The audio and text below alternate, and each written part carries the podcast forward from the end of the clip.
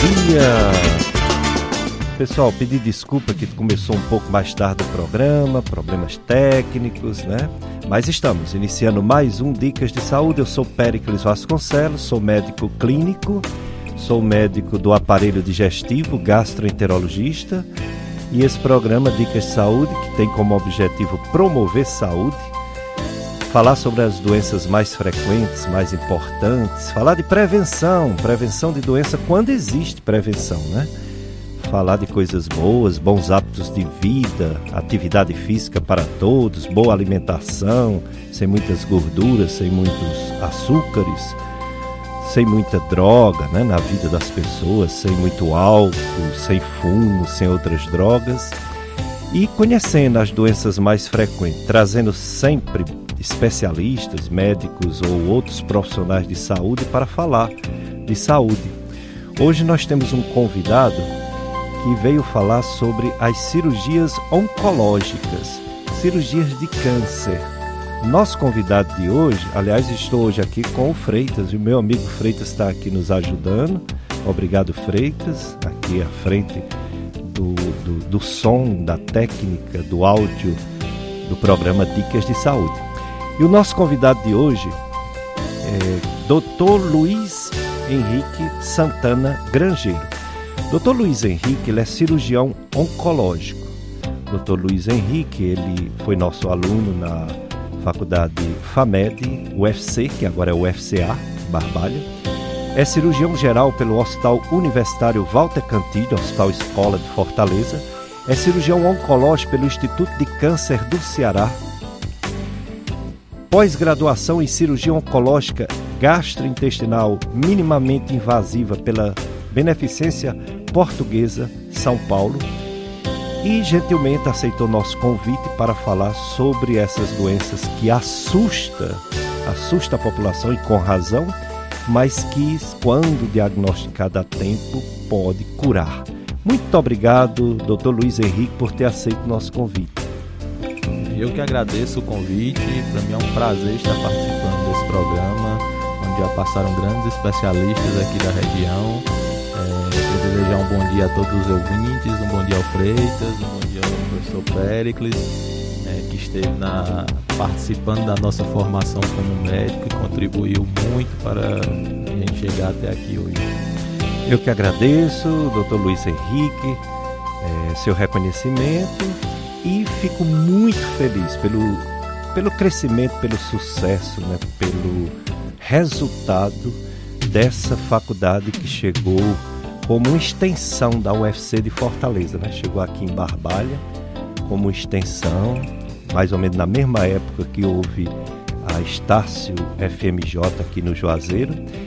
E o, os alunos foram chegando e alguns deles com destaque que a gente via logo de cara que seriam grandes profissionais no futuro. E a nossa previsão estava certíssima. Grandes profissionais saíram dessas duas faculdades daqui do Cariri, pessoas que realmente por vocação fizeram medicina e hoje estão ajudando a população. O Dr. Luiz Henrique Grangeiro, ele opera câncer. Não é fácil operar câncer, porque além de ser uma doença que cresce muito rápido, o resultado nem sempre é o esperado, né? 100%, justamente porque ele cresce rápido e invade outros órgãos. Então a responsabilidade muito grande, primeiro cirurgião geral, depois cirurgião oncológico.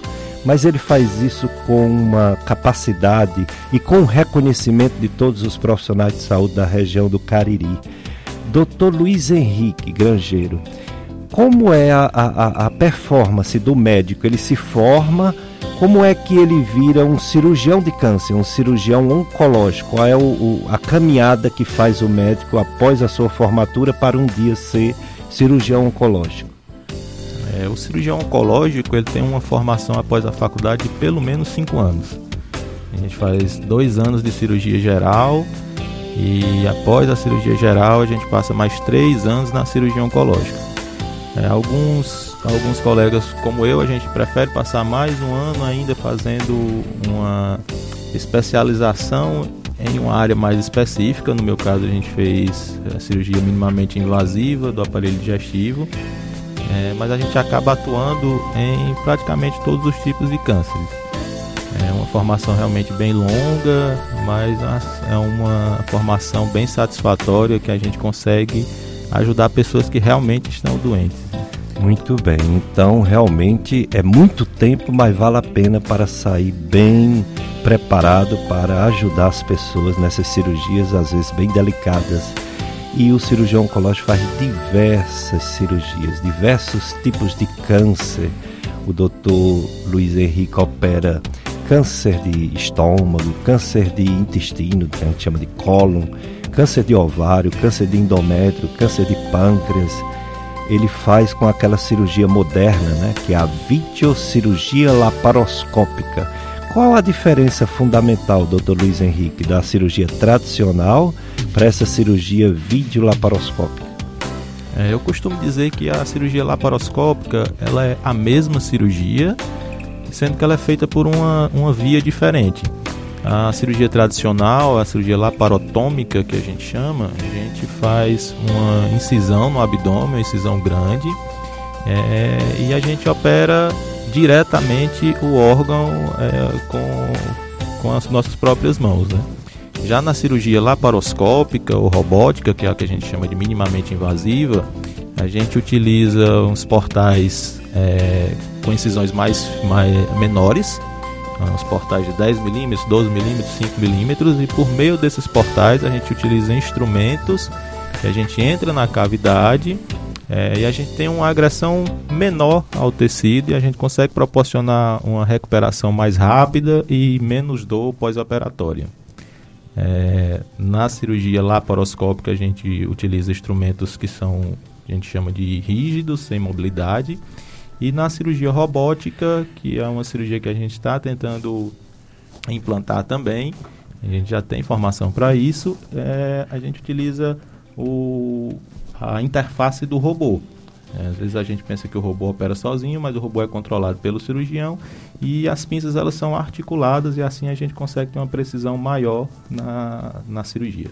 Mas é uma cirurgia exatamente igual à outra, apenas a via de acesso é menos traumática para a recuperação ser melhor, não é isso? Exatamente. A cirurgia é a mesma. É, a gente tinha aquela cultura de que é melhor fazer aberta porque a gente enxerga melhor. Na verdade, para algumas localizações, como a pelve, por exemplo, a cirurgia laparoscópica ela dá uma visão melhor do que a visão a olho nu. Porque a, a câmera ela consegue dar uma ampliação de até 20 vezes na imagem e Maravilha. a gente consegue ver detalhes anatômicos que a olho nu a gente não consegue enxergar bem. Que coisa boa. Vocês que são mais jovens, assim, faz a medicina há menos anos, vocês aprenderam a fazer essa cirurgia moderna, são craque, como diz no popular, nessa cirurgia moderna. E os médicos antigos, cirurgiões antigos, eles estão se adaptando, eles fazem curso, eles fazem treinamento para essa cirurgia videolaparoscópica? Sim, a, a, hoje em dia é o futuro da cirurgia é a cirurgia minimamente invasiva. Então, assim, a gente tem hoje em dia diversos cursos, é, diversas pós-graduações em que o cirurgião, mesmo mais antigo, ele está já atuando na cirurgia minimamente invasiva também. E o importante é que, seja pela via laparoscópica, pela via minimamente invasiva ou pela via laparotômica, o importante é que o cirurgião, principalmente se tratando de câncer, que ele faça a cirurgia pela via que ele está mais habituado a fazer. Que ele tem uma chance de ter uma, uma efetividade da cirurgia melhor. É, a gente sabe que tem que a cirurgia minimamente invasiva ela tem as suas vantagens na recuperação, mas essas vantagens da recuperação não podem suplantar o resultado oncológico que é o objetivo da cirurgia. Muito bem. É, já tivemos aqui a substituição no programa, o Freitas saiu, assumiu o Paulo Roberto. Paulo Roberto, o Freitas já colocou o apoio cultural de 8 e meia, então a gente pode emendar né, esse, esse bloco, né? Muito bem é, a, acompanhar na FM Padecice, na quarta-feira que vem, dia 1 de setembro, a partir de 9 horas da manhã, a Santa Missa de encerramento da festa de Nossa Senhora da Penha. Dia 1 quarta-feira, 9 da manhã, missa de encerramento da festa de Nossa Senhora da Penha. Então será diretamente da Igreja Catedral Nossa Senhora da Penha, no Crato. E vocês vão, quem não puder ir para lá, ou quem não não tiver tempo, não tiver condição de ir para lá, assiste aqui na FM Padre Cícero. Temos um aviso também de um amigo que está é, tá colocando uma academia, como eu falei, é tão importante a atividade física. Daqui a pouco o doutor Luiz Henrique vai falar disso. Quando a gente fala de câncer, a gente lembra logo de cigarro, fumo, né? bebida em excesso, né? Vírus, às vezes, alguns vírus, o sol, câncer de pele, mas aí também quase todos os cânceres, talvez eu esteja exagerando, quase todos os cânceres, mas em vários cânceres a obesidade contribui. Então, como é importante a atividade física para juntamente com a alimentação adequada para diminuir os riscos de câncer, diversos cânceres. É, diversos cânceres. Então, tem um, um, um amigo que ele está colocando a primeira unidade de academia Bodyfit, o nome Bodyfit, localizada no centro da cidade de Juazeiro, na rua São Luís, 316, para fazer a diferença. Fiquem atentos nas redes sociais, bodyfit.juar, arroba bodyfit.juar, para o dia da inauguração. E, e, para os pacotes promocionais. Contamos com a presença de todo, diz a direção Bodyfit Academia. É isso aí. Estou entrevistando o Dr. Luiz Henrique Santana Grangeiro. Ele é médico cirurgião, cirurgião oncológico, quer dizer, cirurgia de câncer. Doutor Henrique, doutor Luiz Henrique, por que essa doença? Essa doença que, tirando esse coronavírus que está matando muito, ela é, ao lado talvez do infarto, do coração, do AVC, as doenças que mais matam no mundo o câncer ele tira a vida de muitas pessoas, às vezes até crianças e principalmente os idosos. Por que o câncer, doutor Luiz Henrique? Por que existe essa doença? Qual a causa do câncer? Cada órgão tem uma causa diferente ou o câncer tem uma causa geral? Bom, quando a gente fala de câncer, a gente fala de um grupo de doenças, de cerca de 100 doenças que a gente chama de neoplasias malignas. E o que é que acontece no, para que surja o câncer? A gente tem nas células os mecanismos de reconhecimento das células vizinhas e a capacidade da célula, da célula morrer. É, no câncer, a gente tem uma mutação genética e que as células perdem essa capacidade de, de reconhecer as células vizinhas e com isso elas invadem os tecidos vizinhos, invadem as células vizinhas e ela tem uma multiplicação desordenada. É, essa mutação, na maioria das vezes, ela acontece ao acaso, a despeito do que normalmente a gente pensa, que o câncer, por ser uma alteração genética, é sempre hereditário, mas são coisas diferentes. O câncer hereditário, a gente tem em cerca de 10 a 15% dos cânceres. A maioria, o restante desses cânceres são o que a gente chama de esporádico, eles acontecem ao acaso. E eles acontecem justamente por conta desses fatores ambientais, é, seja alimentação, alimentação rica em alimentos ultraprocessados, seja na falta de atividade física, levando à obesidade, como falou o Dr. Pericles, é, exposição a alguns agentes que a gente chama de cancerígenos, é, a, o hábito do, de fumar e a ingestão de bebidas alcoólicas. E, e com isso, essa célula que perde a capacidade de, de reconhecer as células vizinhas, elas invadem e aí quando elas caem na corrente sanguínea, elas têm a capacidade de se implantar em outras regiões do corpo, diferente daquela que ela surgiu, e causar o que a gente chama de metástase, que é quando o câncer se desenvolve em um local à distância daquele local que ele surgiu. Muito bem. Então, o câncer tem esse motivo principal, né? Essa, essas modificações, essas mudanças, essas mutações que é, termina acontecendo invasão dos tecidos vizinhos e desenvolvimento de tecidos que não deveria né, acontecer, mas que infelizmente acontece com algumas pessoas, até eu diria muita gente por fatores genéticos, fatores ambientais, alguns hábitos de vida não recomendáveis, etc., que o Dr. Luiz Henrique vai falar mais um pouco daqui a pouco. É, tem, pedimos desculpa pela, pelo início do programa mais tarde e por não ter hoje a live no Facebook. Hoje não vai dar problemas técnicos a, a live no Facebook, né? Mas vocês podem nos assistir, nos ouvir aliás, nos ouvir pela FM Padre Cícero e também pelas rádios net. Se tiver alguém, alguém em outra cidade, outra região, até outro país, se você quiser que nos escuta, é só mandar acessar, baixar o aplicativo Rádios Net para nos ouvir. E se quiser ouvir o programa em outro horário, nós temos o, o site do radialista Tony Santos, Tony Santos que apresenta Som do Brasil aos domingos à tarde aqui na FM Padre Cícero. O site do Tony Santos é assim: clubesintonia.com. clubesintonia.com. E ele deixa num link chamado Dicas de Saúde, ele deixa quatro programas em podcast gravado. Sempre quatro programas. Por exemplo, entra o de hoje, aí sai o de quatro semanas atrás. E assim fica sempre quatro programas gravados. E temos também nossas, nossas redes sociais em YouTube. No YouTube tem a Dicas de Saúde em podcast e tem a Gastroclínica Vasconcelos em podcast. Então, essa entrevista com o doutor Luiz Henrique Grangeiro, se você quiser que alguém escute, alguém tome conhecimento e escute também, você pode indicar esses, essas no nossas redes sociais e o site clubesintonia.com. Hoje, domingo, tem, como eu falei, a, a, o encerramento é quarta-feira, mas hoje tem ainda nove horas a Santa Missa, tanto aqui no Sagrado Coração de Jesus, como na festa de Nossa Senhora da Penha, no Crato, nove horas a Santa Missa. 10h30 batizados, 10h45 novena, 11 horas outra missa, 17 horas mais uma missa, festa é festa, né? Festa na igreja é missa.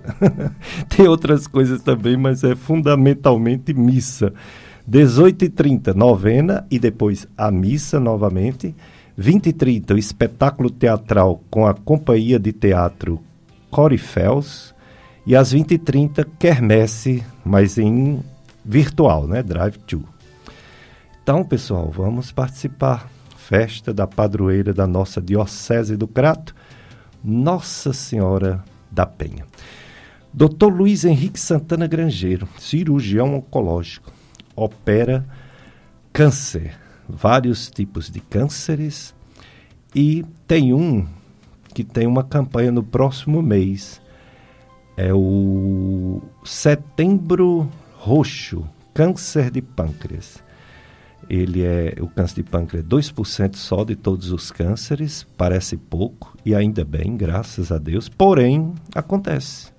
Acontece nos mais idosos, acontece é, e, e, e difícil de ser descoberto, não consegue ser descoberto logo, e isso é um problema, um grande problema, porque ele é silencioso no início ele já causou, em 2019, segundo o INCA, mais de 11 mil mortes, mais de 11 mil mortes de brasileiros em 2019.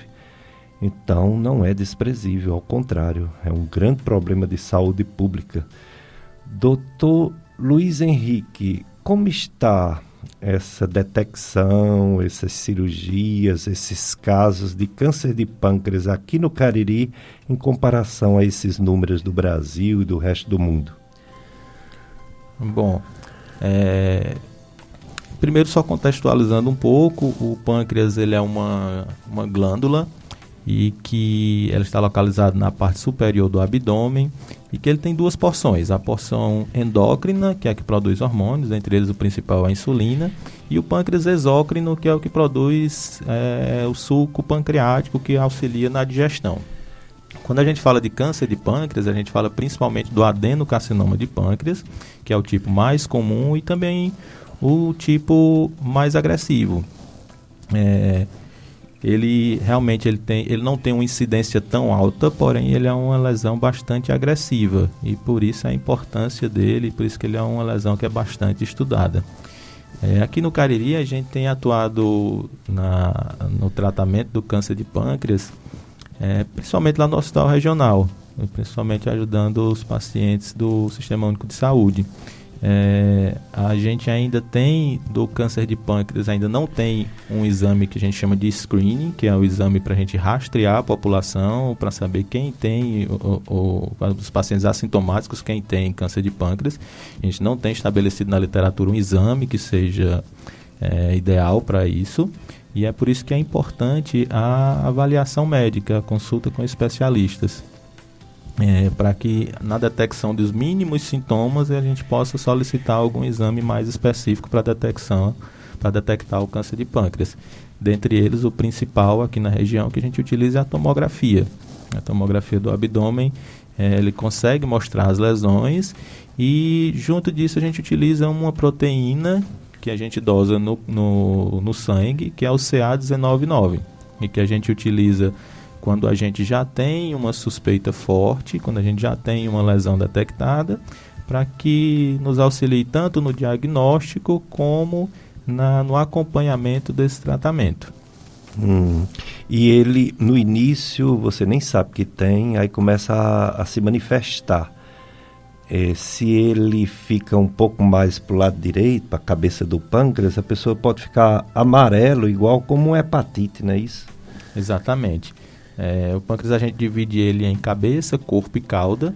E cada uma dessas regiões tem algumas manifestações clínicas que são um pouco mais específicas. No caso dos tumores da parte da cabeça do pâncreas, por eles estarem em proximidade do ducto biliar, do ducto colédoco, que é o que traz a bile do fígado, é, quando a gente tem o crescimento de uma lesão nessa região, ele comprime esse ducto e aí a bile que seria escoada pelo intestino, ela fica represada. E aí ela vai se implantar nas mucosas e dá aquela coloração amarelada de, como o Dr. Pérez falou, que era tipo de pacientes que tem hepatite, né? Quando essas lesões não são na cabeça do pâncreas, são mais no corpo e mais na cauda, é, a gente tem sintomas muito inespecíficos, uma dor vaga, às vezes uma dor na, na região das costas, uma dor na parte superior do abdômen, e que normalmente essas lesões demoram muito a dar sintomas e quando elas dão sintomas é, já é uma doença avançada. Por isso que cerca de 50% dos pacientes que são diagnosticados com, com câncer de pâncreas já são diagnosticados ou com metástase ou com uma lesão já bem avançada localmente. Quando você diz metástase, é quando o, as células malignas do câncer ele sai daquela região inicial e vai para outros lugares, não é isso? Exatamente. Ela, essas células elas caem ou na corrente sanguínea ou na corrente linfática e aí elas se implantam em outra região. É, no caso do câncer de pâncreas pode ser fígado, pode ser pulmão é, e aí elas crescem nessa localização. Não tem uma causa certa do câncer de pâncreas, mas parece que ela, ele, esse câncer acontece mais em quem fuma, acontece mais nos diabéticos, acontece mais em quem está muito acima do peso e principalmente quem já tem uma idade avançada. Tem outros fatores a mais do que esses que eu citei, como grupos de risco de ter câncer de pâncreas? É, o, o câncer de pâncreas como os outros cânceres, a maioria é realmente relacionado a fatores ambientais, né? E é o que a gente chama de multifatorial, ele tem várias causas, a gente não consegue identificar, num paciente específico, a gente não consegue identificar qual foi a causa da forma da, do surgimento daquele tumor. É inclusive uma pergunta bem comum no consultório, o paciente que tem o diagnóstico de algum câncer, ele pergunta o que foi que ele fez que, que motivou o surgimento dessa lesão. E a gente não consegue dar essa resposta. É, Para o câncer de pâncreas, é, a gente tem alguns fatores hereditários, algumas síndromes hereditárias, que são responsáveis por 10 a 15% dos tumores de pâncreas. E aí vem as mutações que causam câncer de mama e ovário hereditário, uma síndrome chamada de Pot-Eggers, a pancreatite hereditária. E nos fatores ambientais, a gente tem principalmente o tabagismo, a obesidade, o diabetes mellitus, o paciente que tem diabetes ele tem uma chance de até 50% maior do que os outros indivíduos de ter câncer de pâncreas e a pancreatite crônica. Hum. Aí quando detectado, quando diagnosticado, a cirurgia que é a chance de cura, embora seja, como você mesmo falou, um câncer que ele cresce tão rápido, ele vai tanto para os outros órgãos, que o, o tratamento, nem com cirurgia, cura, muitas vezes não cura. Mas a cirurgia depende se ele está localizado, se ele fez essa metástase para outros órgãos, tem muita variação na cirurgia ou é uma cirurgia só para todos os casos de câncer de pâncreas? É, a cirurgia, a cirurgia do câncer de pâncreas, ela depende da localização da, do tumor. Os tumores que são da cal, do corpo e cauda do pâncreas, a gente faz a, a, o que a gente chama de pancreatectomia distal, que é a retirada do corpo, da cauda do pâncreas, e pela proximidade do baço, a gente acaba retirando o baço junto. E nos tumores que são da cabeça do pâncreas, a gente faz uma cirurgia que é chamada de procedimento de Whipple, que é uma, uma cirurgia que tem um nome bem grande, pancreatectomia, em que a gente tira parte do estômago, parte do intestino delgado, a cabeça do pâncreas junto com a lesão, parte da via biliar e a vesícula. É, essa, é, é, tirando, exceto, exceto as cirurgias multiviscerais, ela é a maior cirurgia do aparelho digestivo. Então, é uma cirurgia bem complexa, mas que hoje em dia a gente tem feito com um nível de segurança bem alto. Muito bem. Então, o importante é que a pessoa que esteja com o menor sinal de que não está bem, que está perdendo peso, que está com falta de apetite, que está fraco ou que está com a urina bem amarela, procure o médico. Procure o médico. A chance de curar um câncer de pâncreas é quando ele é descoberto, ele ainda não espalhado né, pelo corpo. É a chance de cura existe. Vida em primeiro lugar. Na luta por participação popular, saúde, comida, moradia, trabalho e renda já. Acompanhe na FM Padre Cícero nessa segunda-feira, dia 6 de setembro. Não é segunda agora, é na outra segunda, às quatro da tarde, de 16 a 18 horas, a mesa redonda sobre o 23º Grito dos Excluídos 2021. Participação de convidados especiais e mediação de José Batista. É, divulgue e sintonize no dia. FM Padre Cícero, a rádio que educa e evangeliza. Você já sabe que o assunto de hoje é câncer, infelizmente, doença que não só existe muito, como há estatística dizendo que está até aumentando no mundo todo. Porque a população está vivendo mais.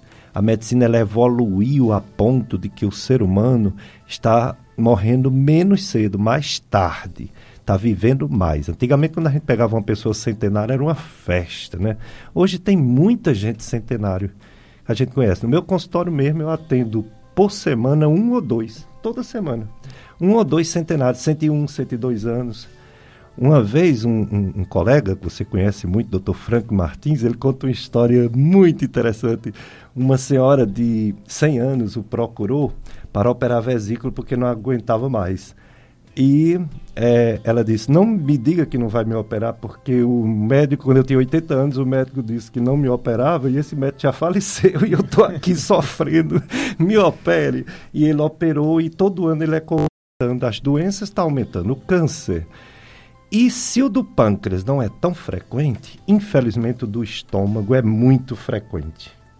Muito frequente. Talvez seja o terceiro entre os homens perdendo só por de próstata, por do intestino, talvez por de pulmão, quarto, terceiro. E entre as mulheres é o quinto, né? Perdendo por de mama, de útero, de intestino também. Muito frequente câncer de estômago. Aqui no Cariri, como tem sido, doutor Luiz Henrique, o diagnóstico, a necessidade, o câncer de estômago, a preparação para a cirurgia, a cirurgia em si? É, realmente o, o, câncer de estômago é uma, uma, um tumor bem mais frequente do que o tumor de pâncreas. Em especial aqui no Nordeste e aqui no Ceará, a gente tem uma incidência mais elevada do que no restante do Brasil. É, e aqui na região, o tratamento do câncer de estômago ele tem sido é, bem efetivo. É, existe, existe algumas mudanças no tratamento do câncer de estômago que a gente já tem implantado aqui na, aqui na região. E, e, a gente sempre fala que o tratamento do câncer ele é multidisciplinar, ou seja, ele envolve mais do que um profissional. Ele não envolve, embora a pedra angular, né, a pedra principal do tratamento seja a cirurgia, mas a gente também tem o auxílio do oncologista clínico, que é quem faz a quimioterapia, e em alguns casos do radioterapeuta. No caso do câncer de estômago, o que a gente tem preconizado, o que está sendo preconizado na literatura atualmente, é que a gente faça esse tratamento bimodal. A gente faça a quimioterapia antes da cirurgia, na maioria dos casos. Depois a gente opera, retira, né, quer seja parte do estômago, quer seja o estômago inteiro, dependendo da localização e do tipo. E depois a gente faz mais quimioterapia para a gente diminuir as chances de recidiva da lesão. É, esse tipo de câncer de estômago, que também é da minha área, né, gastroenterologia, esse a gente tem algumas coisas para culpar. tem algumas causas que não justifica todos os cânceres, mas a maioria, como a bactéria H. pylori, né? Uma bactéria muito frequente. A gente adquire geralmente na infância, porque a criança brinca no chão. É uma bactéria das fezes humanas. Quase 80% das crianças têm essa bactéria. E mesmo quando fica adulto, a maioria permanece com essa bactéria. É, descobre quando faz a primeira endoscopia. Na maioria das vezes, essa bactéria não causa nada, nem, nem gastura, nem dor, nem nada. Uma gastritezinha leve, pronto. Mas às vezes ela complica. Ela pode dar úlceras, pode sangrar e pode dar esse câncer de estômago associado a outros fatores. Por exemplo, se suspeita que o excesso de sal e como o Ceará tem um costume, é, uma, é, uma, é um estado que tem uma boa parte do litoral banhada pelo, pelo mar, nós comemos muito peixe, né? principalmente o pessoal da, do litoral mesmo. Né? Seria essa a causa do Ceará ter mais câncer de estômago do que a média nacional, a mistura do, do sal, do peixe da água salgada com o H. pylori? Ou existem outras é, pesquisas querendo descobrir por quê? É, o que a gente sabe é que realmente a, o H. pylori e, e, a alimentação rica em sal, ela favorece o, o, surgimento do câncer de estômago. E aqui no Ceará a gente realmente tem a união desses fatores com a união de que a, a nossa região ainda não é tão desenvolvida com, comparado com o restante do Brasil. Então a gente sabe que o câncer de estômago também é associado a baixos índices socioeconômicos, a ingestão de alimentos mal processados, mal armazenados, mal acondicionados e que essa é uma das linhas de, de raciocínio de por que, que o Ceará, a região Nordeste, a região Norte, tem uma, uma, incidência aumentada do câncer de estômago. O, uma pessoa faz uma endoscopia quando dá uma úlcera no estômago, é, a maioria dos endoscopistas tranquiliza a pessoa dizendo que a úlcera do estômago, se for a bactéria, trata a bactéria, se for o uso de anti-inflamatório, é só parar o anti-inflamatório, tomar um remédio para acidez, esses famosos prazóis, e a pessoa fica bom. Mas às vezes dá uma zebra. Às vezes aquela úlcera não é tão boazinha, não. Às vezes já é o início de um câncer, não é um perigo. Não tem que fazer biópsia em todos esses pacientes, doutor Luiz Henrique. Exatamente. É, é, realmente muito importante fazer biópsia de todas as lesões é, gástricas diagnosticadas é, e que nessas biópsias a gente às vezes consegue realmente flagrar um câncer de estômago e na sua fase inicial, que é quando o tratamento tem seu, sua maior efetividade. É realmente bem importante a, a biópsia da, de todas as úlceras. Pois é, a gente tem visto é, pessoas, eu conheço muitas pessoas que operaram é, o estômago, aqui mesmo na região de Cariri, estão muito bem. Aqui na, na paróquia Sagrado Coração de Jesus, eu conheço pessoas, amigas, amigos de muitos anos, que têm esse histórico, que foi operado de câncer de estômago. Tem também amigos que foram operados de câncer de intestino. Agora, tem outros cânceres que eu não, eu não tenho amigos ou pacientes que têm essa história, como por exemplo do pâncreas. Eu não tenho. Eu sei que muitos médicos devem ter pacientes que acompanham, mas eu não tenho. Parece que o câncer de pâncreas, o câncer de esôfago, parece que descobre muito tarde comparado ao do estômago e ao do intestino, não é isso? Isso, o, realmente o câncer de pâncreas ele é bem mais agressivo do que o câncer de estômago, ele tem uma sobrevida bem menor. É, uma das causas é realmente a, a biologia do tumor de pâncreas, que ele é mais agressivo, E existem algumas teorias anatômicas também de por que, que o câncer de estômago e o câncer de esôfago eles são de mais difícil controle. É, na maioria da, dos órgãos a gente tem um, um invólucro que a gente chama de meso, que ele meio que segura o, o tumor naquela localização. No caso do pâncreas, é, a gente não tem essa, é, essa serosa, esse meso, e do esôfago também não. Então acaba que a, a, a gente não consegue delimitar bem o sítio da cirurgia e às vezes realmente é, a célula pode escapar mais facilmente e ocasionar recidiva, que é quando o tumor volta. É o Dr. Luiz Henrique Santana Grangeiro. Ele é cirurgião oncológico.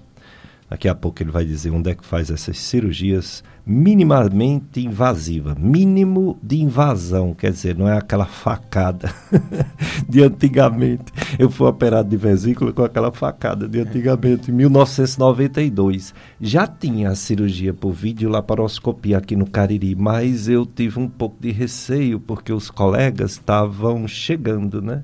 Ou, tem, ou fazendo a conversão da cirurgia, 1992. Aí eu fiz a tradicional mesmo.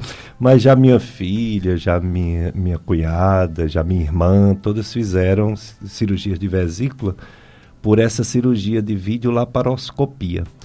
É, hoje está bem fundamentado, quer dizer, é a mesma cirurgia e o resultado, em vez de você passar mais de um dia no hospital, passa menos, a recuperação, por exemplo, a acamado, fazendo dieta, também diminui o tempo sendo a cirurgia videolaparoscópica, não é isso? É, exatamente. É das, a, a, grande vantagem da cirurgia laparoscópica é realmente o tempo de, de internação menor, a recuperação, a volta ao trabalho mais rápida, é, menos dor no período pós-operatório. E, e, a gente não objetiva ter resultados oncológicos diferentes. É, todos os estudos que a gente faz, que é feito sobre é, a efetividade da cirurgia minimamente invasiva, são estudos que a gente chama de não inferioridade. E o que, que é isso? A gente compara as duas técnicas, a, a técnica tradicional, aberta, com a técnica minimamente invasiva, e o que a gente quer é que elas não sejam diferentes em termos de resultado oncológico. Porque aí os benefícios de recuperação da cirurgia minimamente invasiva é, favorecem o tratamento por essa via. Uhum. É, e a gente tem alguns, e a gente tem estudos muito bons sobre essa área. É, inclusive, a gente é, deixa de fazer algumas cirurgias minimamente invasivas porque os estudos que tem disponível atualmente, atualmente mostraram que ela é inferior à cirurgia aberta. Desse, o principal, o que é mais batido hoje em dia, é o tumor de colo de útero. No tumor de colo de útero, a gente é, havia sido começado a ser feito pela via minimamente invasiva, mas depois que saiu um estudo bem robusto, comparando as duas técnicas, viu que para o colo de útero, específico para o colo de útero, essa cirurgia era inferior à cirurgia aberta e aí a gente abandonou essa técnica e passa a fazer apenas a cirurgia aberta. Muito bem, então você já sabe que o assunto hoje é câncer. O nosso convidado, Dr. Luiz Henrique, é cirurgião de câncer, cirurgia oncológica. Então, se você tiver alguma dúvida, quiser fazer alguma pergunta, é só você ligar 3512 2000. Também é o telefone do WhatsApp 3512 2000. Aí você liga, o nosso operador de áudio e som, Paulo Roberto, recebe sua pergunta e nos passa aqui para o nosso entrevistado responder, nosso convidado. Hoje, várias festas né, na igreja, também Nossa Senhora da Saúde, paróquia Nossa Senhora da Saúde, Penaforte. 73 anos de festa em honra a Nossa Senhora da Saúde, 15 anos de ereção canônica da paróquia. Será até o dia 8 de setembro. Hoje, dia 29, domingo, é, tem é, já teve a alvorada festiva, a caminhada com a imagem da residência de Maria Ângelo de Jesus e Vicêncio Anjo de Jesus, Bia e Linda, Sítio Areias, 7 horas a missa na matriz, 19 horas outra missa na matriz. Os noitários serão do SCC, equipe dirigente pastoral do DIS, pecuaristas, agricultores, vaqueiros da região e sindicato dos trabalhadores rurais, comunidade convidada Areias e Vila Noar. Sítios convidados: Feijão, Vila Malissa, Montevidéu, é, responsável pela festa de hoje é, é SCC, equipe de apoio da Pastoral do Dízimo, Ditoso Leitinho, Liu, Luizinho de Ditoso e Petrúcio Muniz. É isso aí, a festa Nossa Senhora da Saúde, lá em Penaforte. Muito bem.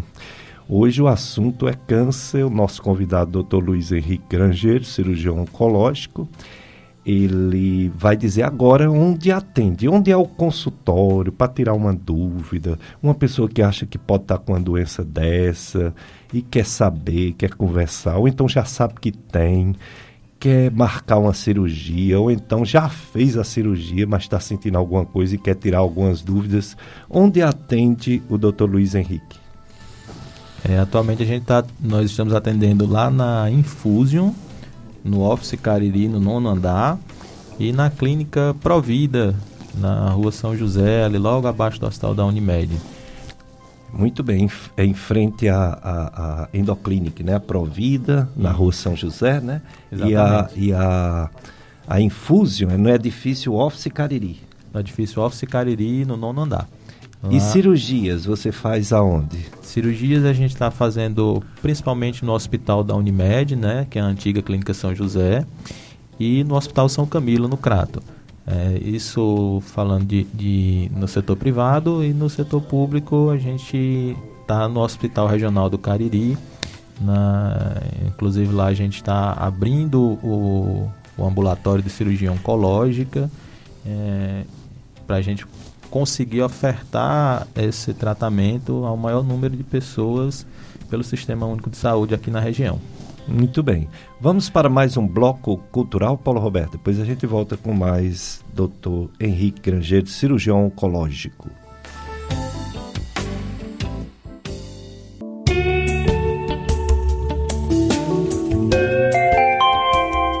FM Padre Cícero, 8 horas 4 minutos.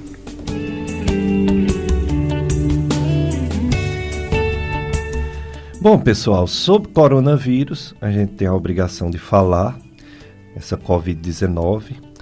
Como eu digo, eu trago boas e más notícias todo domingo. E hoje eu vou trazer notícia muito ruim, viu? Os estudos em vários países mostrando que mesmo com AstraZeneca, com é, Janssen, depois de 5, 6 meses a imunidade cai e a vacina deixa de ser tão eficaz. Imagina a Coronavac, né? Que na, das duas doses já é 50 e pouco. Se as outras caem de 80, 90% para 60, 70%, o corona, a Coronavac cai mais ainda. Então, o governo do Brasil, através do Ministério da Saúde, já está programando para setembro a terceira dose, apenas para pessoas de idade, né?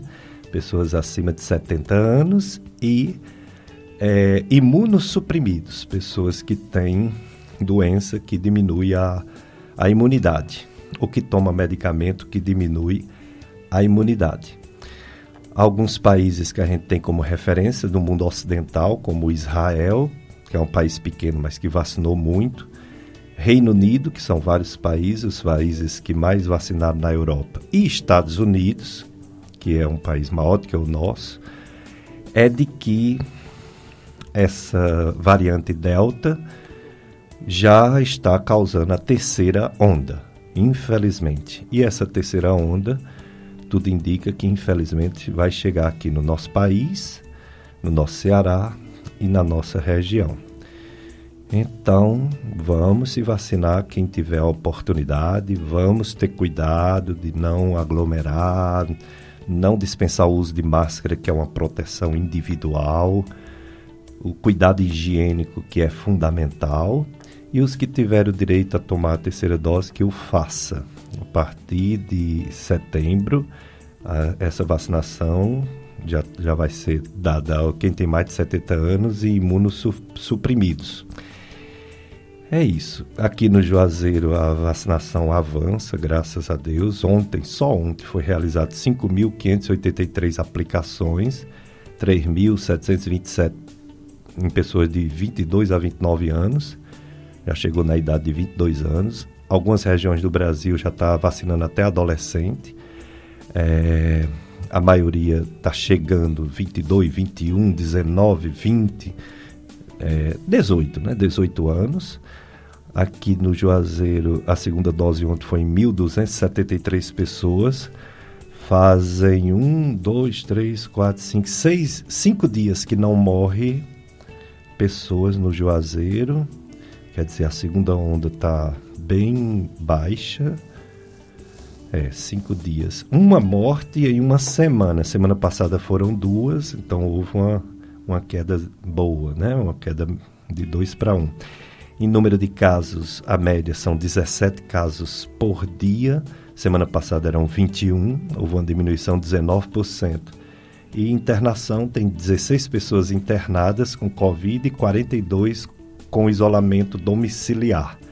Então, mais de 50 pessoas né, com Covid é, então a gente ainda tem que ter muito cuidado, sabendo que essa terceira onda, infelizmente, está chegando. É um, nossa amiga Nailei. Ô, oh, Nailei, tudo bem? Faz tanto tempo que eu não te vejo. Eu vejo seu filho, viu? Seu filho é médico, é o Gustavo.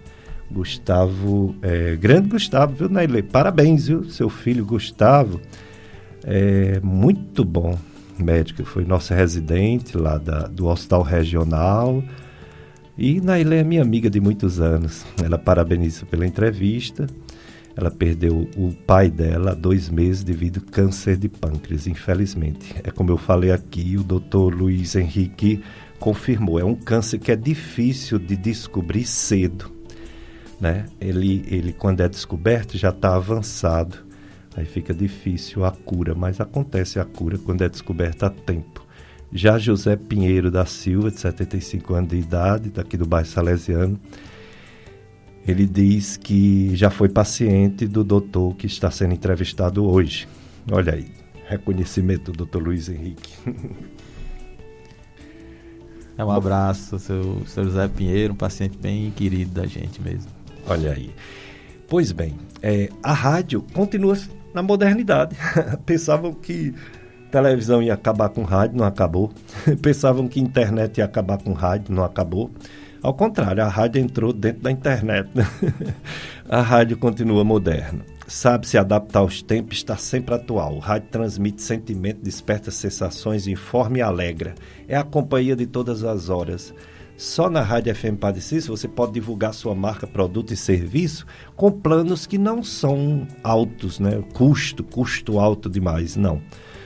Os planos de mídia são bem criativos, com um acessível que só a rádio pode oferecer, porque ela é um misto entre rádio educativa, que é cultural, né, religiosa, e um pouco comercial, porque ela tem que sobreviver, né, mas com esse sentido de não explorar. Muito legal.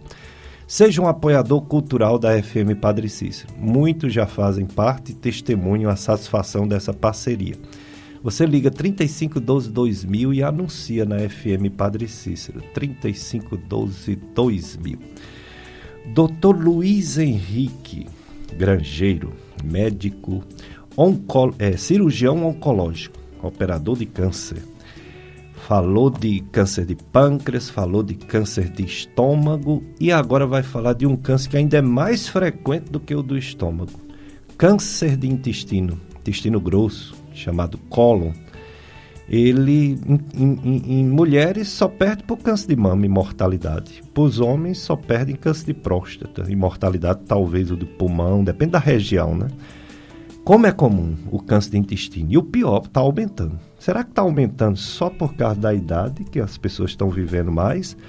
Ou o câncer de intestino tem outros fatores que faz ele ficar cada vez mais frequente, doutor Luiz Henrique?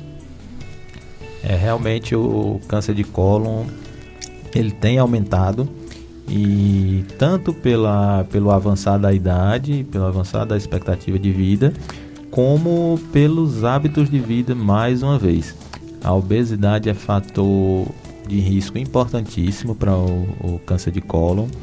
É, alimentação rica em gorduras, rica em alimentos ultraprocessados, a, a bebida alcoólica e o sedentarismo É, esses são fatores que a gente tem visto aumentar na sociedade e que tem também levado ao aumento dessa neoplasia. É verdade. É, e, e, assim, quando, quando tem essas campanhas, e já tem a campanha do câncer de colo, ainda bem, mas quando tem a campanha é, Outubro Rosa, que é importante, Novembro Azul, importante, a medicina baseada em evidência, ela faz uma crítica dizendo que se usa muito a palavra prevenção e não é verdade. É a palavra detecção precoce, né? descobre cedo. Já o câncer de intestino, esse sim, tem como fazer uma campanha e prevenir o câncer, porque se uma pessoa fizer uma colonoscopia, encontrar um pólipo tipo adenoma e tirar, houve uma verdadeira prevenção. Como é importante esse exame, hein, doutor Luiz Henrique? Exatamente. Eu acho que a, a, o screening da, do câncer de cólon, para mim, é o mais fantástico de todas as neoplasias. Porque ele, junto do, do screening para o câncer de colo de útero, ele consegue realmente impedir Isso. que o câncer se forme. É, como o Dr. Pérez falou, a campanha do Outubro Rosa, a campanha do Novembro Azul para o câncer de próstata, o que a gente consegue é ter uma detecção mais precoce. Mas a gente não consegue interferir na, na instalação do câncer. Já no câncer de cólon, a colonoscopia, hoje preconizado é, pela maioria dos colegas, mas que também pode ser pela pesquisa de sangue oculto nas fezes, iniciou pela OMS a partir dos 50 anos, algumas sociedades indicam começar aos 45 anos ela pode detectar lesões que a gente chama de pré-neoplásicas, que são justamente esses pólipos com adenoma, adenoma com displasia de baixo grau, displasia de alto grau, e que a gente sabe que tem bem documentada essa cascata de evolução até chegar no câncer. E quando a gente atua nessas lesões pré-neoplásicas, a gente impede a formação desse câncer. E aí sim é onde eu acho que os exames de, de screening têm o seu, sua maior efetividade.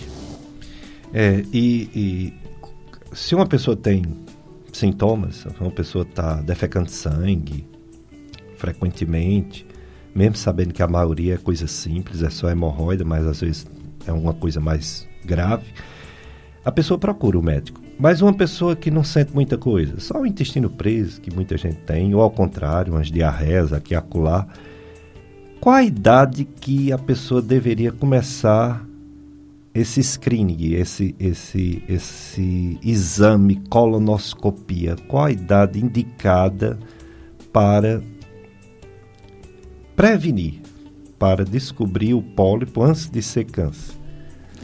Isso, pela, pela OMS deve ser iniciado aos 50 anos. É, pela Sociedade Americana a gente já está indicando começar um pouco mais cedo, aos 45 anos. E pacientes que têm parentes de primeiro ou segundo grau que foram acometidos por, pelo câncer de intestino, pelo câncer de cólon, esse rastreio deve se iniciar 10 anos antes do caso mais novo. Ou seja, se um parente teve o câncer de colo aos 52 anos, por exemplo, esse screening no restante da população, no restante dos parentes, deve começar aos 42 anos. É, tem um, um, histórico de um paciente que ele que eu fazia retossigmoidoscopia. Quando eu voltei em 1989, eu não fazia colonoscopia. E eu perguntei aos colegas em 1989 quem fazia colonoscopia no Cariri. Aí disseram: ninguém, ninguém. tá chegando um médico em Barbalha, doutor Hernandes, que vai fazer tanto a alta quanto a baixa. Aí eu digo: bom, eu aprendi a fazer retossigmoidoscopia, um aparelho mais barato, eu vou ficar fazendo, tratando hemorroida e detectando às vezes alguma coisa. E teve um, um paciente que ele, pela idade e porque defecou sangue, eu fiz esse exame e, e tinha um caroço, né? Eu encaminhei, ele fez a cirurgia no São Vicente com o doutor Adriano. E ele diz que toda vez que vai doutor Adriano, ele está muito bem, isso já faz mais de 15 anos.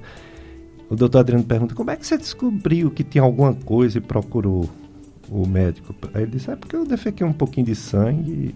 O doutor Pérez fez um exame aí e mandou para cá.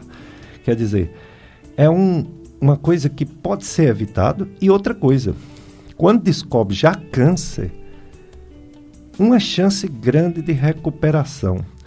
tem cirurgia e tem quimioterapia. Depende de cada de como está o câncer, né? Do estadiamento do câncer. Exatamente. É, depende tanto do estadiamento como também depende da localização. É, os tumores que a gente chama do colo intraperitoneal, que é do cólon direito, cólon transverso, cólon descendente, sigmoide a parte superior do reto, é, eles são tratados da mesma forma. É, quando em, em, seu estágio localizado, né, quando ele está apenas no órgão, a, o, o tratamento principal é a cirurgia com a ressecção da lesão, da gordura que tem ao redor do intestino e dos linfonodos. E a gente pode fazer quimioterapia ou não, dependendo de alguns fatores, como se tem acometimento no linfonodo, se o tumor é muito grande, invade algumas estruturas vizinhas. É, isso aí pode motivar a gente precisar fazer quimioterapia, que a gente chama de adjuvante, ou seja, quimioterapia depois, que é para a gente prevenir a recidiva dessa lesão. A quimioterapia depois ela trata as micrometástases, que são células que a gente não consegue enxergar, nem em exames, nem a, nem, nem a olho nu ou na laparoscopia, e a quimioterapia atua matando essas células. Nos tumores que são do reto médio, reto baixo, é, que são os tumores extraperitoneais, do cólon extraperitoneal, um dos papéis, uma, uma, modalidade de terapia que tem um papel importantíssimo é a radioterapia. É, a radioterapia ela tem uma função parecida com a cirurgia, ela trata o tumor localmente. Então, em alguns casos, uma estratégia que, que a gente tem chamado de watch and wait, né, olhar e esperar, após a radioterapia, que foi desenvolvida inclusive por uma cirurgiã brasileira, a doutora Angelita, é, em alguns casos, só a radioterapia, junto com a quimioterapia, tratam o, os tumores de reto e a gente não precisa, às vezes, nem operar. É, uma, a cirurgia para o câncer de reto baixo é uma cirurgia que é, às vezes, mutiladora. O paciente, às vezes, pode precisar ficar com colostomia definitiva. E a doutora Angelita introduziu essa modalidade de terapia e que a gente consegue preservar o órgão e trazer a cura na, na, mesma, na mesma forma que com a cirurgia. Legal. Conheci a doutora Angelita, já assisti várias palestras dela. Ela teve Covid e se recuperou, graças a Deus. Ela é bem. já tem uma certa idade, né? Mas recuperou da Covid, graças a Deus, saiu da UTI. Que coisa boa. Grande médica, grande cirurgiã, coloproctologista, né? Doutora Angelita. E em relação a a questão de causa do câncer de intestino. Além de tudo que você já falou dos outros, a idade, algum caso na família, né? Parente de primeiro grau, pai, mãe, irmão, é, a idade, a obesidade.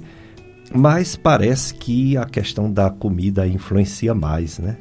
Carnes processadas, não muito fresca, muito, muita, muita carne vermelha, parece que tem a ver com esse câncer, não é, doutor Luiz Henrique? Isso, exatamente. A, a, a alimentação rica em gordura, rica em, rica em carne vermelha, ela realmente aumenta bastante a, a incidência do, do câncer de cólon. É, antigamente, a gente ia para um churrasco quando alguém passava no vestibular, quando alguém casava, um batizado. Mas hoje você liga e pede um churrasco todo dia na sua casa, né? Chega a carne de churrasco, né? Quer dizer, é uma carne gordurosa, é uma carne vermelha, muitas vezes processada, porque não foi abatido o boi naquela, naquela semana, né? Tá lá no frigorífico há muito tempo, conservada com sal, com leite, com gordura mesmo, né? Essas carnes não são tão saudáveis quanto carnezinhas frescas, menos gordurosas, não é isso? Exatamente, isso acaba agredindo a mucosa do intestino e aí essa agressão, junto com a regeneração, a agressão e a regeneração aumenta a chance de uma dessas células do intestino que tem um alto turnover, que a gente chama, né, uma alta capacidade de se recuperar, de uma dessas células ter essa mutação e aí essa mutação causar o, o tumor de cólon. Pois é, e os amigos, clube de amigos, é, o amigo ama em todos os momentos, é um irmão na adversidade, provérbio 17, 17. Faça parte desse clube de amigos da FM Padre Cícero, com sua doação a nossa missão chega mais longe, chega a mais corações. Fazendo seu cadastro como amigo amiga da rádio, você nos ajuda a levar uma programação que educa, evangeliza, informa e alegra. Faça essa experiência e veja que juntos podemos transmitir o amor de Deus a quem mais precisa. Venha evangelizar junto com a gente. Saiba como ser um amigo amiga da rádio ligando ou enviando uma mensagem de texto ou voz em horário comercial para o WhatsApp do Clube dos Amigos 3512 5824. 3512 5824. Clube de Amigos, juntos somos mais amigos. Dr. Luiz Henrique, ele é médico cirurgião, é cirurgião oncológico, opera câncer, falou de câncer de pâncreas, de estômago, de cólon, intestino, e ele também opera câncer de ovário, câncer de endométrio. O, o, câncer mais comum da parte ginecológica é o de colo do útero ainda, apesar de ter diminuído, porque ele também tem uma prevenção muito bem feito, o exame preventivo, né? E o câncer de ovário, doutor Luiz Henrique, embora ele não seja o mais frequente, ele também não é raro. Ele pode acontecer, ele mata mais de 4 mil mulheres por ano no Brasil. Como descobrir esse tipo de tumor? Quais, como ele se manifesta numa mulher? É, aproveitando só um pouco o gancho do câncer de colo de útero, é, nesse momento que a gente está falando muito em vacina, né, por conta da pandemia, é importante a gente lembrar que o câncer de colo do útero é uma doença infecto-contagiosa. HPV. Exatamente. Ela é, transmi ela é, na maioria das vezes, mais de 90% dos casos, causado pela infecção pelo HPV, que é uma infecção que é adquirida principalmente pela via sexual e ele tem a vacina contra o HPV, que é disponível na rede pública. É um vírus, né? Exato. Papiloma vírus humano. Papiloma vírus humano. Um grupo de vírus, né? Tem alguns subtipos, né? tem alguns que têm uma capacidade maior de causar é, o câncer de colo de útero. E o que é importante é isso, é que é um câncer que ele pode ser prevenido e ele pode ser vacinado. Às vezes a gente escuta falar o pessoal falando que ah, vai surgir uma vacina para câncer. Não, não vai surgir, ela já existe. E é a vacina do HPV. E é importante que as mães levem as meninas e os meninos para se vacinar. As meninas de 9 a 14 anos, os meninos de 11 a 14 anos, né? Uma vacina que tem disponível na rede pública e que é importante para a gente erradicar o câncer de colo de útero. É interessante. É, ele ele é, é uma vacina em adolescentes, né? Mas como não é uma coisa tão antiga, não está bem sedimentada. Os pais, os responsáveis, têm que lembrar os adolescentes para ir para o posto tomar essa vacina. Exatamente. É, existiu uma campanha de, de fazer essa vacinação nas escolas. Só que é, por toda essa questão de tabu, de questão sexual, acabou que, que não, não foi tão. Não ficou, não ficou uma campanha tão, tão em evidência. É, a gente, eu acho que isso a gente tem que, nesse momento, pensar principalmente na saúde e, e que as mães não deixem de vacinar os seus filhos, né? tanto as meninas como os meninos. É verdade. Vamos para mais um bloco de apoio cultural Paulo Roberto. Depois a gente volta com mais perguntas e as respostas do Dr. Luiz Henrique, cirurgião oncológico.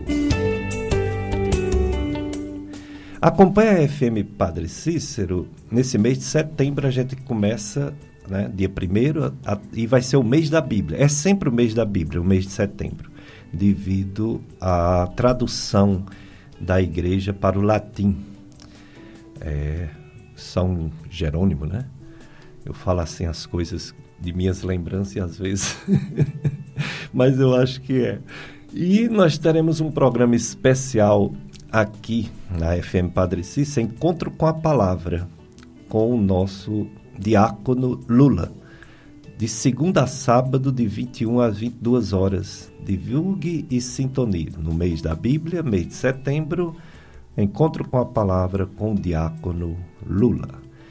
Estou entrevistando o Dr. Luiz Henrique Grangeiro, médico, cirurgião oncológico.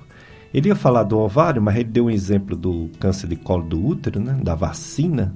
E não, essa vacina não funciona para o câncer de ovário porque não é o HPV. O HPV é para o colo do útero, às vezes câncer de pênis, às vezes câncer de orofaringe, né? Exatamente. Mas para o do ovário tem outros. Fala um pouco sobre o câncer de ovário, doutor Luiz Henrique.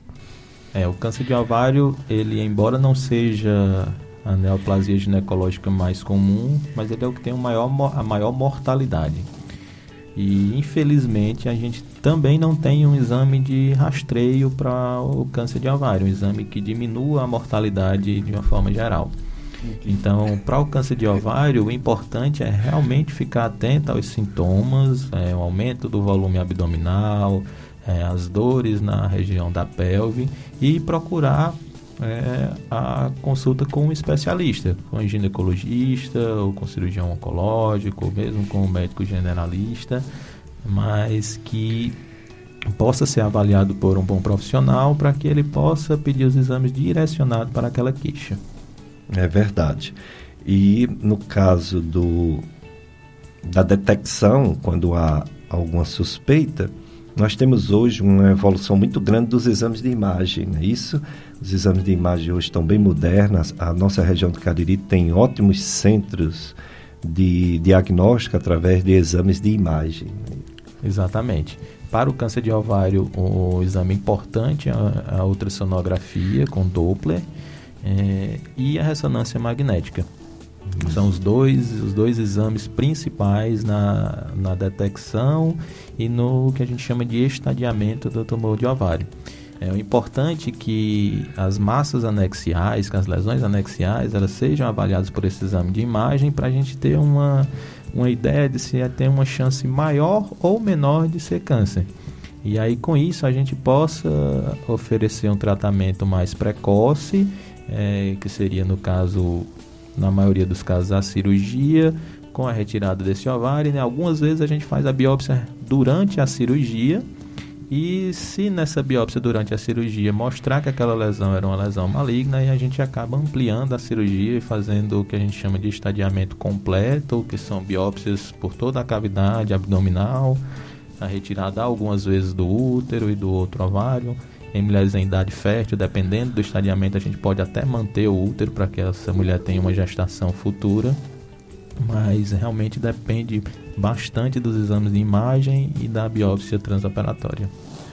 É, o, o Dr. Luiz Henrique, ele é cirurgião oncológico, ele opera também, ciru, é, faz cirurgia de câncer de ovário, câncer do endométrio. É, ele falou do câncer de colo do útero, que tem a vacina, falou agora do câncer de ovário. E o câncer de endométrio, doutor Luiz Henrique, embora não seja tão frequente, ele mata também quase mil mortes por ano no Brasil. Câncer de endométrio, que dizer sobre esse câncer? É, primeiro do câncer de endométrio, eu acho muito importante a gente diferenciar do câncer de colo de útero. É, às vezes a, os pacientes têm a mesma ideia de que é o câncer de útero. Então, e que o colo de útero e o endométrio estariam englobados nessa mesma entidade câncer de útero, mas são duas patologias completamente diferentes, duas patologias com tratamento completamente diferente. O câncer do endométrio ele é um câncer da, da, das células de revestimento interno do útero, local onde o bebê é gerado mesmo, e que ele tem sua incidência principalmente em mulheres mais idosas, e a principal característica é o sangramento uterino depois da menopausa. Então, toda mulher que tem um sangramento uterino é, depois que ela já passou na menopausa, ela precisa ser avaliada por um ginecologista ou por um cirurgião oncológico. E normalmente o exame inicial é a ultrassonografia, em que ele vai ver se tem um espessamento desse endométrio, dessa camada de revestimento interno do útero. E algumas vezes a gente precisa fazer um exame chamado histeroscopia. E a histeroscopia a gente introduz uma câmera na, por dentro da cavidade uterina e a gente detecta essas lesões dentro da cavidade e faz a biópsia. Caso a biópsia venha positiva, venha realmente comprovando que é um tumor de endométrio, Aí a gente lança mão de alguns exames para a gente saber o estadiamento, né, que é a ressonância da pelve, a tomografia do abdômen, para a gente saber a extensão dessa doença. E o tratamento principal é a cirurgia. No caso do tumor de endométrio, é, a gente havia comentado no início que o tumor de colo de útero a gente não faz pela via minimamente invasiva, mas já do colo de, do, do endométrio, a melhor via de, de tratamento é pela via minimamente invasiva. É, esterectomia com a retirada dos ovários e, as, e a linfadenectomia, que é a retirada dos gânglios linfáticos próximos à lesão. E isso tudo a gente consegue fazer pela via minimamente invasiva com a mesma efetividade da cirurgia aberta. Que bom, né? Que a cirurgia minimamente invasiva, ela, a recuperação é bem mais rápido e o resultado é igual à aberta. Que maravilha, né? Um progresso, uma evolução da cirurgia é, nesses últimos anos. Outra festa, tem festa demais, graças a Deus. Festa de São Raimundo Nonato, paróquia Nossa Senhora das Dores de Amacaru, comunidade de Vila Externa, Vila Extrema, Missão Velha.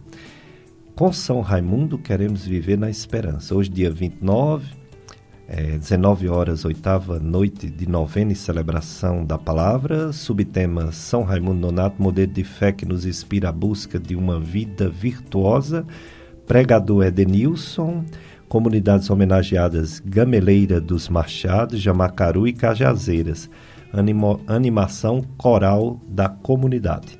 Nós estamos também na pré-festa da Paróquia Nossa Senhora das Dores, nossa festa aqui, né, setembro, aqui do do nosso Juazeiro. Ontem teve né, a, a ida do Carrandou, Nossa Senhora das Dores, pelas várias paróquias e com cobertura também da FM Padre Cícero. E depois vai ter a própria festa, né? A festa está chegando. Infelizmente ainda virtual, né? Devido ao risco de contágio dessa doença mas não deixa de ser uma festa, porque o que vale é o nosso coração, né? Nosso coração ficando em festa está valendo, é o que vale mais. Mas a festa ela vai acontecer, é, então a gente vai ficar atento às transmissões tanto das redes sociais da paróquia Nossa Senhora das Dores, como a transmissão aqui da FM Padre Cícero, né? Também. É isso aí. Bom, como eu falei, cinco dias sem mortes aqui no Juazeiro, coronavírus, 16 internados, 42 com tratamento domiciliar, 20 casos a mais e no Brasil está caindo o número de mortes, é o final da segunda onda, mas o risco de uma terceira onda chegar a média de mortes no Brasil está em 682, lembrando que um mês e meio atrás a média era 1.387 mortes por dia, caiu para 687 mortes. Ainda é muita coisa, mas está diminuindo. E o número de casos por dia também caiu para 24.722, ainda é muita coisa também, né? Mas pelo menos está caindo e o Brasil deixou de ser o epicentro é, o Brasil tem menos casos e menos mortes do que o próprio Estados Unidos, a Índia, países que estavam abaixo do Brasil. O Brasil ficou abaixo agora e são todos nossos irmãos, mas quanto mais próxima a doença, maior o desespero, né? Da comunidade daqui, de quem mora aqui, nossos parentes, nossos vizinhos, nossos amigos. Quanto mais próximo, maior o desespero. Já em, a vacinação continua avançando, há uma perspectiva até o final de outubro de ser vacinado todos os brasileiros acima de 18 anos, menos os doidos que não quer, né? menos os teimosos que não quer. Mais uma média dia de 1.642 vacinados, 1 milhão, desculpa, 1 milhão 642 vacinados é a média dia. Caiu um pouquinho em relação à semana passada, que era 1 milhão 818 brasileiros vacinados é, toda a população. É, primeira e segunda dose, quer dizer, recebeu a segunda dose, mais de 28% dos brasileiros e pelo menos uma dose, mais de 60% dos brasileiros. Somando as duas doses, já 188 milhões de brasileiros receberam pelo menos uma dose. É aquela luta, né? De um lado da balança tá as vacinas, do outro lado da balança tá as variantes, principalmente a Delta. E a gente espera que aqui no Brasil vença a vacina, já que infelizmente em outros países está vencendo a variante Delta. No Rio de Janeiro, a variante Delta infelizmente já venceu, já está lotado de novo os hospitais do Rio de Janeiro. E o problema é quando chegar em São Paulo, viu, para valer, porque de São Paulo passa para o Brasil todo, não é? Porque o, o nordestino vai mais para São Paulo do que para o Rio. Quando eu ia estudar do Rio, eu fiz Rio de Janeiro, né? Aí eu ia de ônibus, era, era o jeito. Dois dias e meio de viagem. E o ônibus que eu ia para o Rio de Janeiro, cheio de juazeirense, né? Cratense, tudo. Aí, de repente, o pessoal, eu descia, aí eu olhava assim, eu disse, oxe, vocês não vão descer não. Não, aqui é tudo para São Paulo. Só eu pro Rio. Eu fui para São Paulo, não encontrei o que eu queria nos internatos, aí fui para o Rio. Aí do Rio fui, fiquei, né? Fiquei no Rio. Maravilha, que cidade maravilhosa, né? Linda, mas cheio de perigo, né? E São Paulo não tem essas bonitezas todas, mas é prático, é uma cidade em que o povo trabalha, né? E meu filho está tá lá agora em São Paulo fazendo curso, fazendo curso de sono. Foi fazer uma, um reforço de, de sono, que ele está ligado ainda à PUC. E também a esposa dele, que é odontóloga, está fazendo um curso de também relacionado ao sono, né? Medicina do sono. Então vai todo mundo para São Paulo. Então, se essa variante Delta pegar São Paulo, meu Deus, pegou o Brasil. Esse é o problema, né? Mas vamos pedir a Deus que isso não aconteça. Doutor Luiz Henrique, eu sei que é uma tarefa difícil perguntar a um médico, mesmo que seja um médico de câncer, um cirurgião oncológico, como evitar o câncer. Missão quase que impossível. Mas dá para fazer muita coisa o que fazer para evitar os cânceres mais frequentes, ou pelo menos diminuir a possibilidade de adquirir os cânceres mais frequentes. O que é que você recomenda aos ouvintes que estão ouvindo nosso programa agora? É, realmente é uma tarefa bastante árdua, mas a gente tem algumas medidas que a gente consegue reduzir a, a incidência dos cânceres. É, uma delas é é o hábito de fumar, cessar o tabagismo. Né? A gente sabe que o cigarro ele está associado não só aos tumores de pulmão, mas a gente tem associação com tumores de esôfago, tumores de orofaringe como um todo, é, e outros tumores como estômago, intestino. Então, a cessação do integrais, né? evitar esses alimentos ultraprocessados, evitar o consumo excessivo de carne vermelha, evitar o consumo excessivo de gorduras. Né? Ah, nas, na, nos cânceres que têm uma prevenção bem estabelecida, como o câncer de colo de útero, é, que tem a, a, o exame citológico nas mulheres entre 25 e 64 anos, né, a vacina contra o HPV, que a gente falou agora há pouco. Isso. É, nas, enfatizar nas meninas de 9 a 14 anos e nos meninos de 11 a 14 anos. É, e a, a prática de exercício físico, controle do peso corporal, todas essas são medidas que a gente consegue diminuir a incidência do câncer. Além de tudo isso que você falou, de vez em quando aparece uma coisa assim, uma polêmica. Tem algo provado sobre refrigerante? Às vezes aparece alguma dúvida sobre os açúcares, os adoçantes. Tem algo de concreto nessas suspeitas que isso pode causar também câncer? É, esses, os estudos com, com, com alimentos específicos eles são bastante difíceis de serem feitos, né? A gente não consegue ter um, um, estudo com poder estatístico forte, como são quando a gente testa uma droga, que são os, os testes é, randomizados, duplo cego. Com alimentação a gente não consegue pegar um grupo de população e expor essa população à, à ingesta de refrigerante, por exemplo, expor outra, deixar outra população sem tomar refrigerante comparar isso ao longo do tempo e ver se realmente é, o, o, o, refrigerante influencia. O que, a gente, o que nós temos é, são estudos retrospectivos, que esses estudos retrospectivos servem para gerar uma hipótese e, e nessa na, e que a gente vê que na população que tem um consumo maior de açúcar, um consumo maior de refrigerante, com todas as outras substâncias que estão no refrigerante, como conservante é, e outras substâncias, essa população ela tem uma incidência maior de câncer. É, a gente não consegue especificar bem qual é a, a causa, mas acredita-se que, que a, tanto o consumo excessivo de açúcar como o consumo excessivo de refrigerante influencia nesse aumento da incidência de câncer.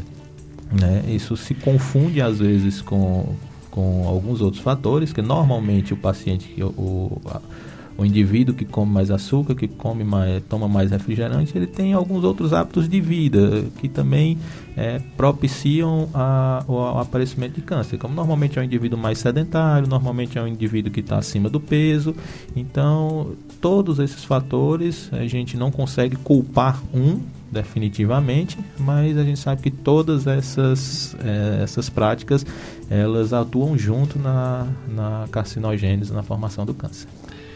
É, muito bem. Pois então, o que se pode ser feito, se faça, né?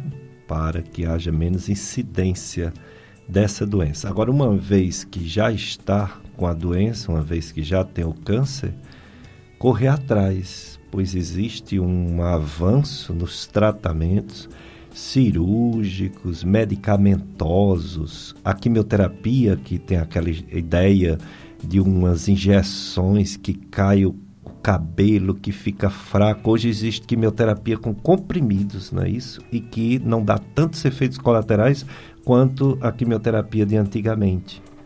Exatamente. É, o avanço da oncologia ele é, é, muito rápido. Então, as drogas que a gente fazia há 10 anos atrás, hoje a gente já faz drogas completamente diferentes, já tem um arsenal de drogas bem maior do que o que a gente tinha nessa época. É, ainda tem algumas quimioterapias que realmente caem cabelo, né, principalmente eh, no tratamento do câncer de mama, é, mas não são. A gente sempre tem essa ideia de que vai fazer quimio vai cair cabelo, né, é uma preocupação muito grande dos pacientes, mas nem sempre as drogas que são utilizadas são drogas que têm essa agressão no folículo capilar.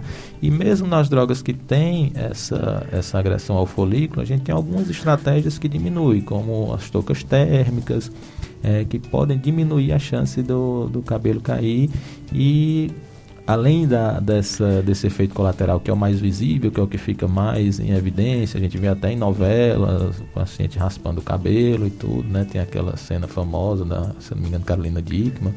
É, mas a gente é, tem outros efeitos colaterais da quimioterapia, como vômito, como diminuição da imunidade, e que a gente já tem drogas também que fazem prevenir o aparecimento desses sintomas. Então, hoje em dia, a quimioterapia é realmente um tratamento bastante seguro.